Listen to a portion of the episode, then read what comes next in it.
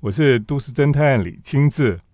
今天在我们节目当中呢，我们特别邀请了偶然设计的两位设计师哈，曾令礼还有王家树来到我们节目当中。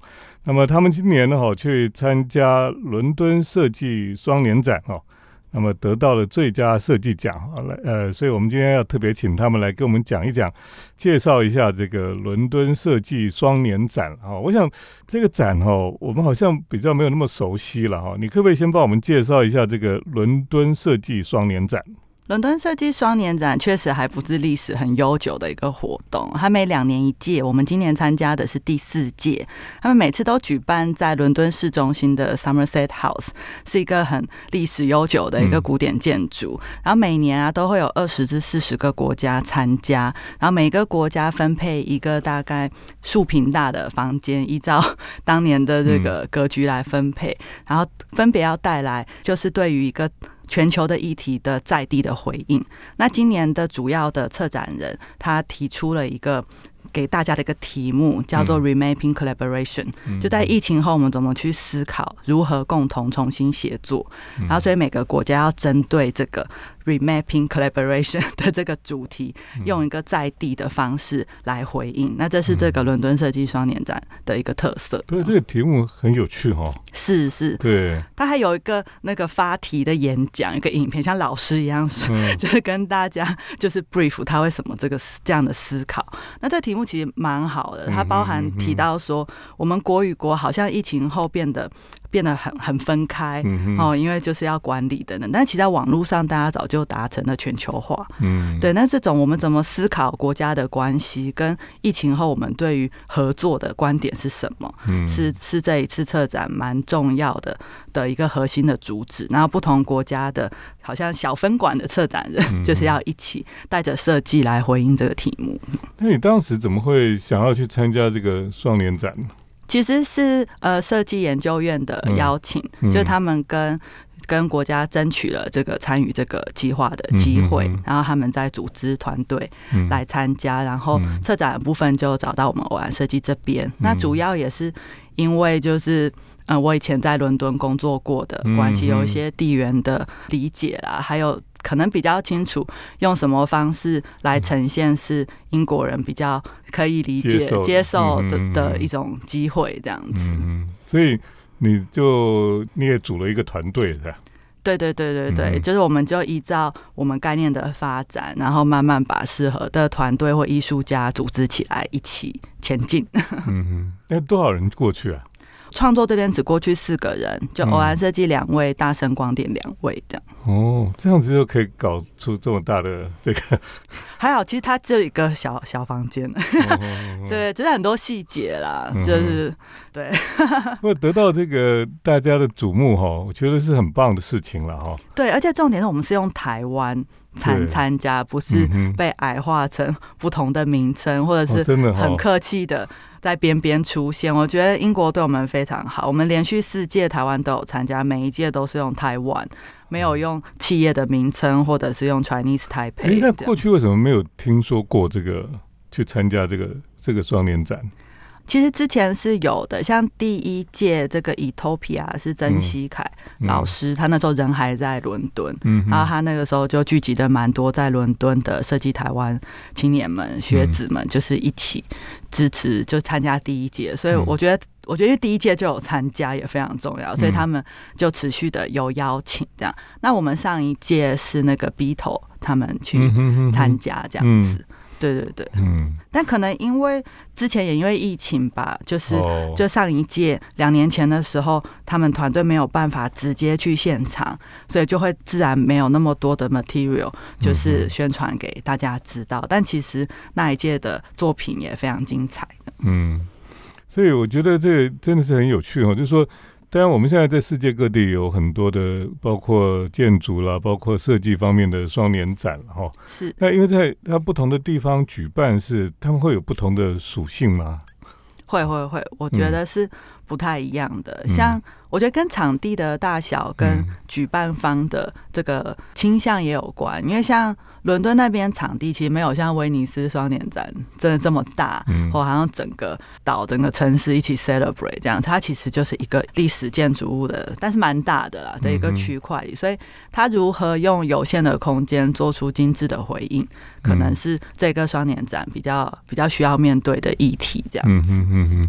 不过我觉得这当然也是非常不容易哈，就是说偶然设计你们只有两个人过去嘛哈，是那但你们要把要展览的东西啊或什么都要到带到现场哈，然后还要跟现场的工班合作，啊怎么样把这个展览做出来哈？是这个是个大工程吧？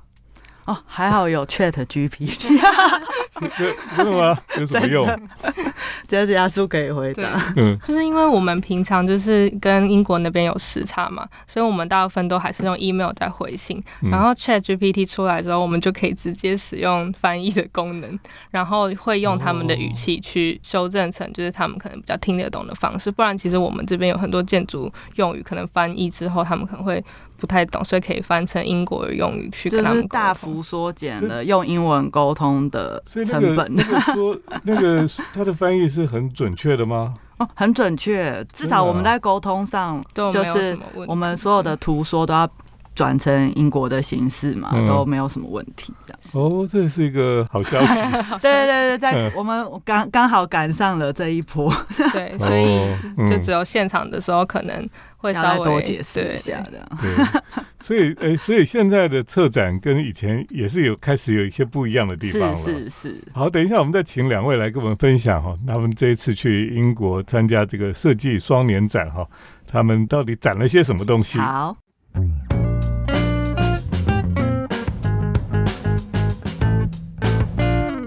欢迎回到我们建筑新乐园节目，我是都市侦探李清志。那我们今天呢，特别邀请了偶然设计的两位设计师哈，来到我们的节目当中。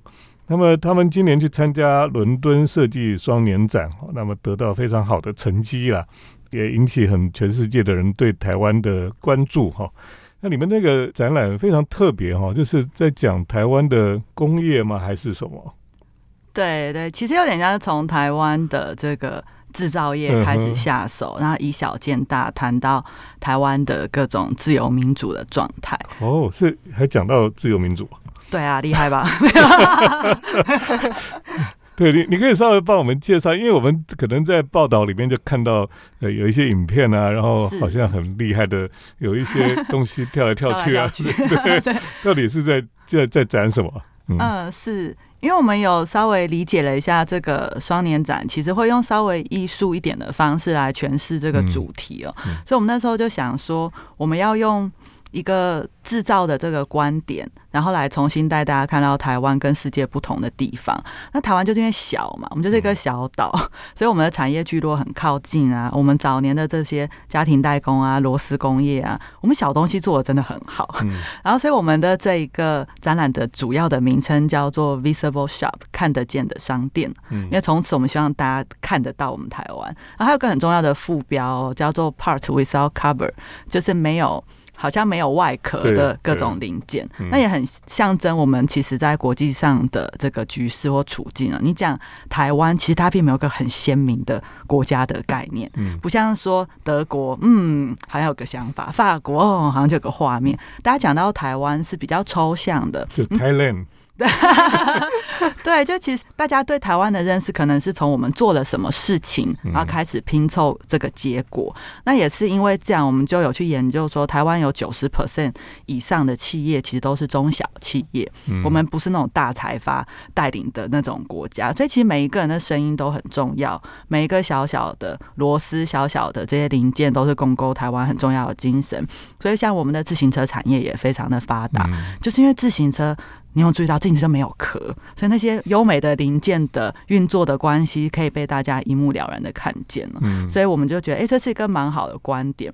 我们虽然不是很确定我们在什么位置，但是我们很很忠诚的运转这样。然后这一个态度跟这一个每一个零件都重要的观点，其实也让台湾成为亚洲非常具代表性的民主的国家。那这个我觉得由下而上的机制。其实非常值得就是 celebrate 的事情。嗯，然后大家一等一下，我哎觉得你为什么你怎么会想出这样的的逻辑出来啊？很厉害哎。因为其实我们蛮早就有点想嗯把民主精神放在这个展馆里，但是我们又很清楚，如果太直接、嗯直白的去谈，可能会造成一些小粉红的反弹，或者是在展场实际上在在执行的时候，有可能会受到一些阻拦啦。就是毕竟我们听过很多后来可能要调整的这种比较国际 international 的活动上，谈这种比较政治敏感的主题是需要一点转换会比较好。就因为我们很希望就是不要被打压，就我们还是可以用台湾。所以过去的主题可能都比较温馨啊，比如说吃吃喝喝啊，美丽的食物或美丽的信仰等等。那我们这次其实蛮想谈民主的事情，但是我们又不敢太直接，但是我们就把这件事情藏在里头，所以在 presentation 跟影片的时候，其实有加入这个选举的画面啊，然后要大家摇旗子的画面等怪不等。得哈。对，就我们藏在里头但是就是其实英国的评审们就都有 get 到这样子。对，这非常有趣哈、这个可能如果听众朋友有机会哈，可以去看一下这个呃你们连接的一些一些网网站跟影片哈，对真的还蛮好看的。啊，谢谢嗯谢谢。对，那你说这个展出的作品是谁来设计啊？哦，我们中间有个很比较像灵魂式很重要的那个装置艺术，是由就是台湾的艺术家姚仲涵老师嗯跟他的大声光电团队，然后来完成的。嗯，嗯哼，然后我们之前就在他的 Instagram 上面看到这一个作品，嗯好像之前有个艺术博览会，他有曾经展出一小段，然后那个时候。我们正在思考这个主题，嗯我看到那些螺丝在跳，它是个电磁铁的装置，很聪明。就是磁力吸住的时候，这个螺丝就下降；磁力放开，它就有弹簧嘛，就咻，然后那个螺丝就弹起来。嗯它机制非常简单，但是这些小小构件组合起来的画面是很讨喜的，很有很有震撼力的。这对，有一种有一种节奏，一种音乐性哈，对对对，韵律在当中。姚老师本身也是个音乐家嘛，所以这个共构非常好。然后我非常欣赏这个作品，是嗯，它没有那种很炫目的那种科技，嗯什么 panel 啊，然后 LED 闪闪闪，嗯可是它却在这个声响、这些零件碰撞的声响，跟每一个零件稳定的运动或听着讯号运动而共构的画面，其实嗯。却又蛮打动人心的这样。嗯嗯，对，所以以我们就邀请他加入我们的团队，然后所以中间那一条大家看到动来动去的那个装置，就是姚老师这边所所提供的作品。所以你现场是除了有一个装置之外，然后有影片，有影片嗯，然后我们叫做 Visible Shop 嘛，所以它是一个商店的概念，嗯，就是我们中文叫做人人材料行，所以我们在空间上把它打造成像一个五金行一样。嗯，就我们从小的展间的墙壁壁炉里伸出很多铁件，就你要去太原街，你要买铝脊啊，买对铁棒对对，会有的那个剖面，你看到这些原始材料嗯。raw material 的剖面，其实很美的。那些铝脊的花纹，嗯。它有功能，可是它又很美，它是很没有经过雕琢的材料，但是又让你感受到这个美感的呈现。所以我们就用这些铝条，嗯然后来创作整个空间的氛围。对，我听说每次有老外来台湾，然后嗯，带他们去看台湾的五金行，他们都他们都，超爱的对，。就觉得哇，怎么会这种地方？因为外面没有，嗯伦敦没有对这种在路边就可以看，所以你们那个展场应该很受欢迎。哦很受欢迎。嗯，对，这个可以想象那个那个场面哈，那些老外去看到的感觉哈。对对对嗯，而且我们还有一个小桌子，大家可以用磁铁跟零件来像玩具一样组一个塔，组一个东西。好多小朋友在那边玩好久，真的啊，好好玩，我也想去玩。蛮好玩的。好，那个我们等一下再请两位来跟我们分享。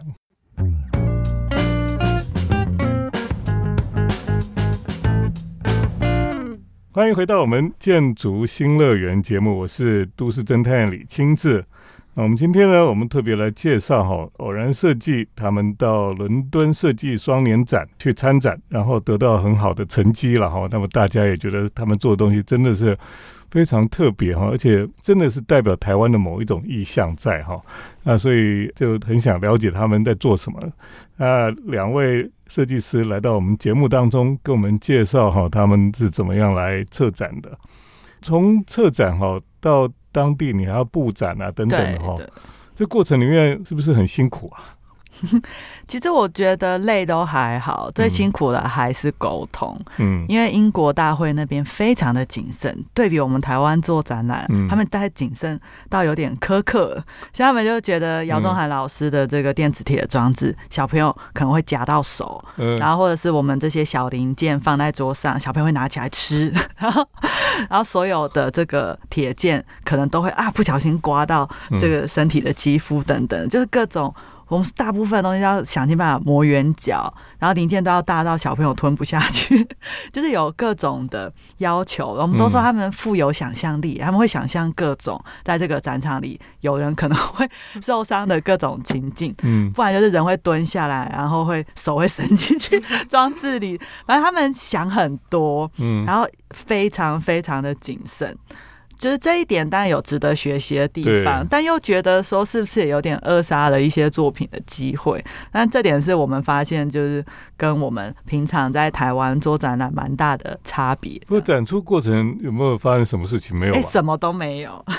因为我们有用一些就是警告的标语啊，嗯就说有含电磁铁，会不会有些人心脏里面有一些就是只哦就是可能会跟电磁铁有关，会影响到事情，所以我们都有做一些措施，然后也有尽量配合他们的就是规范。嗯嗯，很多的小标志。嗯，像你们这样的策展哦，你们是要怎么样把你们这些设备啊什么弄到那里，然后在当地要把它装起来？看起来是很复杂。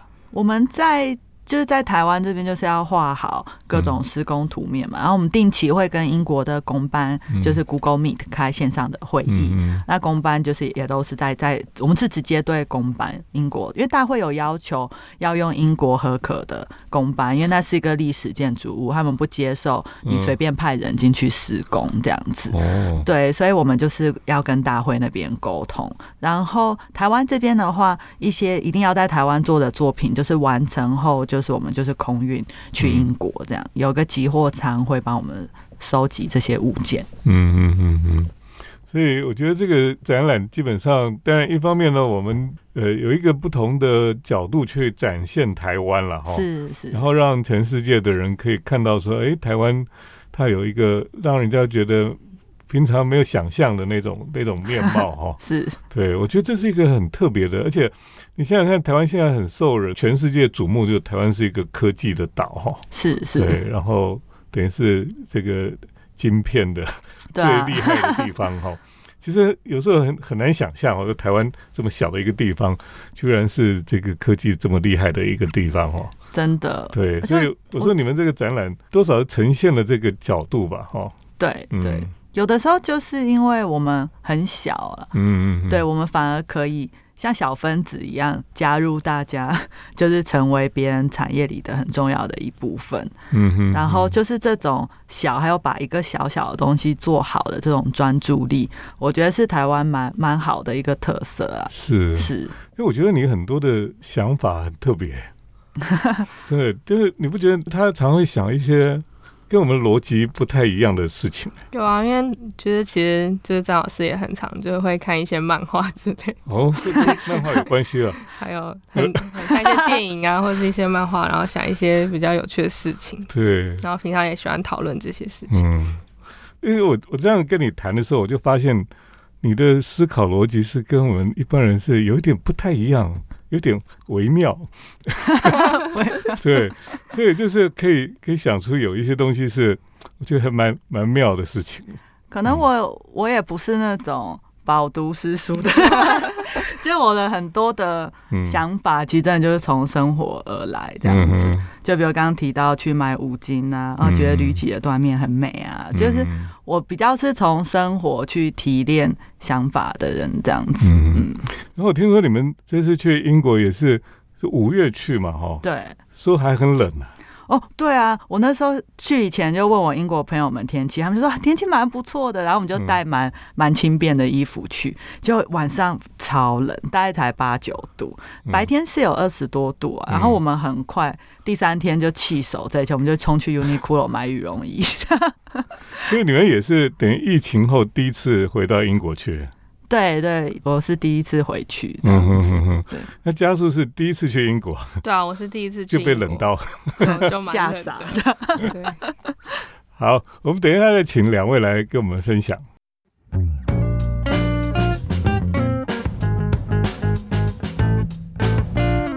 我是都市侦探李清志。今天我们在节目当中呢，我们就邀请了偶然设计两位设计师哈，来到我们节目当中。那他们跟我们谈到他们去参加这个伦敦的设计双年展哈，那他们怎么样去那边把台湾的理念哈能够传达出去了哈？那你这次去等于是疫情后重新回到英国哈，是有没有什么觉得英国有什么特别的地方？这次回去啊，就发现多了蛮多徒步区的，嗯，像我们那个展览的 Somerset House 前面本来是马路。然后现在已经变徒步区啊，种了很多美丽的花花草草，觉得英国人真的很会种 哦，这这不得不说，真的很美的。对，然后就感觉整个步调都有放慢下来，整个城市的步调，但整体上好像没有发生过疫情。嗯，对。然后我们本来想说，哎，会不会？因为英国人就最懂得 calm down。真的，真的，他们很能够处理这种，他们情绪比较内敛一点。对，那你你去有没有看到什么新的建设或是什么建筑？有，这一次就是有跟朋友们一起去了那个 Battersea 的 Power Station 这样子。对，原来是一个发电站嘛，哈。对，然后听说也是这最近才完工的，这段时间才完成，然后去看觉得还蛮 surprise 的，就是。他其实把这个工业感跟这个他之后要营运的这个商业做一个蛮好的整合，所以你还是可以看到很多优美的细节，跟曾经是工业区的这些留下来的这些韩狗啊，然后还有这些机械的存在，我觉得这个蛮好的状态。然后它的整个场所的外形还是很尊重都市的纹理，所以在外面看起来就还是挺像个发电站的。对，因为它就是一个很地标性的哈，它一个很巨大的。发电站，然后砖造的嘛，哈，四个角落就是四个大烟囱啊，嗯，然后那个烟囱有一点点像那个罗马的柱式柱子这样，对对对，非常高的。对，那个案子哈，其实以前就讲说要重新规划，已经讲了很久啊。嗯，我以前甚至很想在废墟的时候，好想偷跑进去 拍照这样。那终于这个重新整建完成哦，嗯哼，那还有什么好玩的地方？我们是有特别去搭那个它藏在烟囱里的电梯，因为之前会觉得说，哎，好像就是个观景电梯啊，然后还蛮贵的，二十几英镑这样子，不是很便宜的钱。但想说观光客嘛，都去了这样，对，然后结果觉得蛮令人惊艳的。他为了尊重建筑物的体嘛，所以那个电梯完全是藏在烟囱里。然后他因为工程上的规划，那电梯非常的透明，然后也非常的有工程美学，然后是最后的。整个行程所以超越那个烟囱的高度，然后你会漂浮在烟囱之上，然后就一个全透明的状态，可以去看到周围的风景，然后对照着周围的风景，还会旁边都有说明牌介绍那是什么塔、什么什么建筑物等等，是个。体验性蛮好的，而且因为它就是短短的一个进入这个电梯的流程，它还是很精致的设计了很多的的 scenario，很多的情境让你去进入，比如看影片玩互动，然后在小小的进场里面，那个巧思塞得非常满，这样，对我觉得这点是蛮值得学习的，在有限的空间里，如何让人的感官其实是被你带到更大的地方，然后最后到达一个制高点这样。对对对，这蛮不错。这个就是很像以前可能到一零一啦，或是什么哈，最高的地方。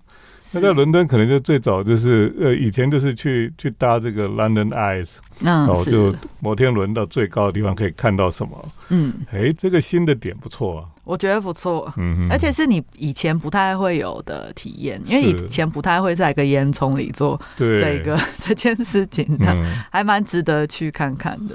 那你们去伦敦还有这一阵子去有吃什么好玩的？我们其实说穿了，其实有点不太应该。我们还是吃了很多亚洲食物，哦，可能因为我们在进场了，然后大家就觉得好累哦。需要需要乡土食物的这个对。然后我们每次问姚仲涵老师要吃什么，他就说他想要吃牛肉面。对，所以我们大部分的饮食其实还蛮亚洲嗯，是，但是其实伦敦的亚洲菜是好吃的，平心而论。就是可能一半是一些西餐，一半大概是一些亚洲的食物，印度餐或者西安菜或是对，鼎泰丰伦。敦其实 世界各地的食物都很多了，是。是是，反而你说英国食物，英国食物没什么好吃啊。对。但还是加速还是有去体验一次那个 fish and chips。呃，对，还有大早餐也蛮好吃的。今天我们很谢谢两位哈，来到我们的节目当中哈，这个偶然设计曾令礼还有王家树这两个设计师，那他们到伦敦设计双年双年展哈，然后把这个非常棒的一个展览哈带到英国去，让全世界可以看到台湾了哈。我们很谢谢偶然设计两位设计师来到我们节目当中。嗯，也很谢谢 就是亲自老师的邀请，让我们有机会可以跟大家分享一下我们这次去的一些心得跟好玩的事情，也介绍了我们的作品。谢谢。谢谢老师。呃，也谢谢听众朋友的收听。我们接下来呢是都市侦探的咖啡馆漫步单元。都市侦探的咖啡馆散步。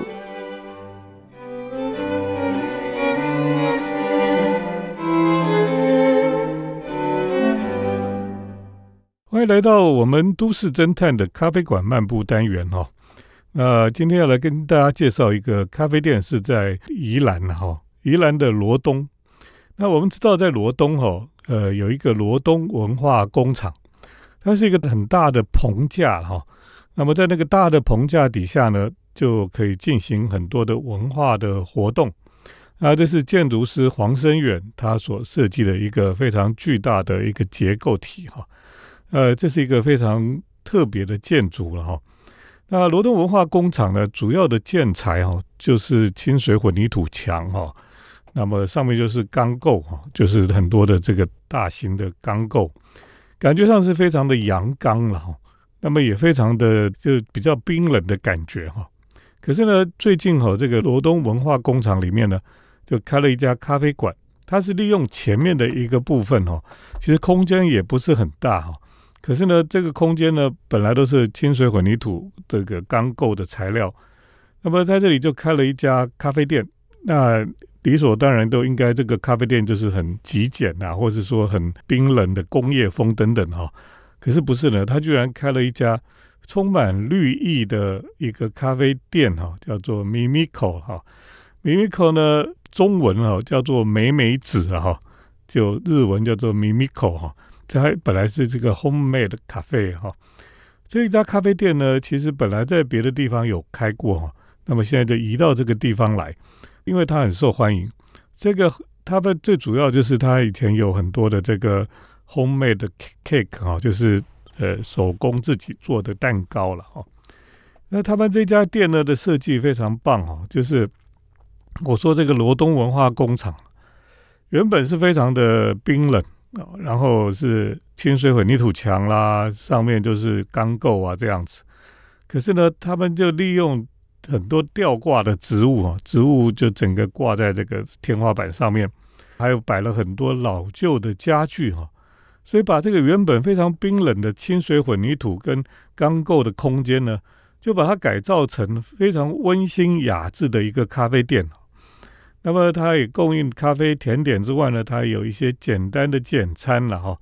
呃，简餐里面这个蔬菜的沙拉也很多，所以呢，跟它旁边那个它整个店里面的绿色的盆栽啦，吊在天花板上的绿色的盆栽，就相映成趣哈，就变成一个非常舒服的地方了哈。那当然，这个以黄生远设计的罗东文化工厂哦，那个巨大的，有时候甚至觉得它像一个大型的太空船一样的建筑里面居然可以出现一个这样子的温馨哈，然后充满绿意的咖啡店啊，我觉得是非常棒的一件事情了哈。那当然，这个罗东文化工厂哈，它可以运用成不同的活动哈，都可以在这里举行哈。啊，特别是在冬天哈，像罗东地区啦、宜兰地方哈，下雨天比较多哈，那就需要一个非常巨大的棚架，在底下可以做很多很多的活动。那么到夏天的时候呢，即便没有冷气哦，这个在棚架下面哦，风吹起来也是很舒服的了哈。那么现在呢，到这个地方来之后，除了看展览啊，或是参加活动之外呢，诶，居然有这一家咖啡店哈，叫做 Mimico 哈，美美子的一个咖啡店，充满绿意的一家咖啡馆，可以吃吃简餐，可以吃吃甜点，喝咖啡，下午茶哈。哦，我觉得这个真是对我们台北去的观光客来讲哈，是一个很人性化的一个空间了哈，也是很舒服的一个地方。那但是它空间不大哈，所以它这里也不能预约定位，去了就有位置就进去，没有位置就只能等待了哈。不过有这样一个地方哈，就推荐大家到罗东文化工厂里面的一个 Mimico，呃美美子的咖啡馆。今天就跟大家推荐介绍到这里，谢谢听众朋友的收听，我们下礼拜再见。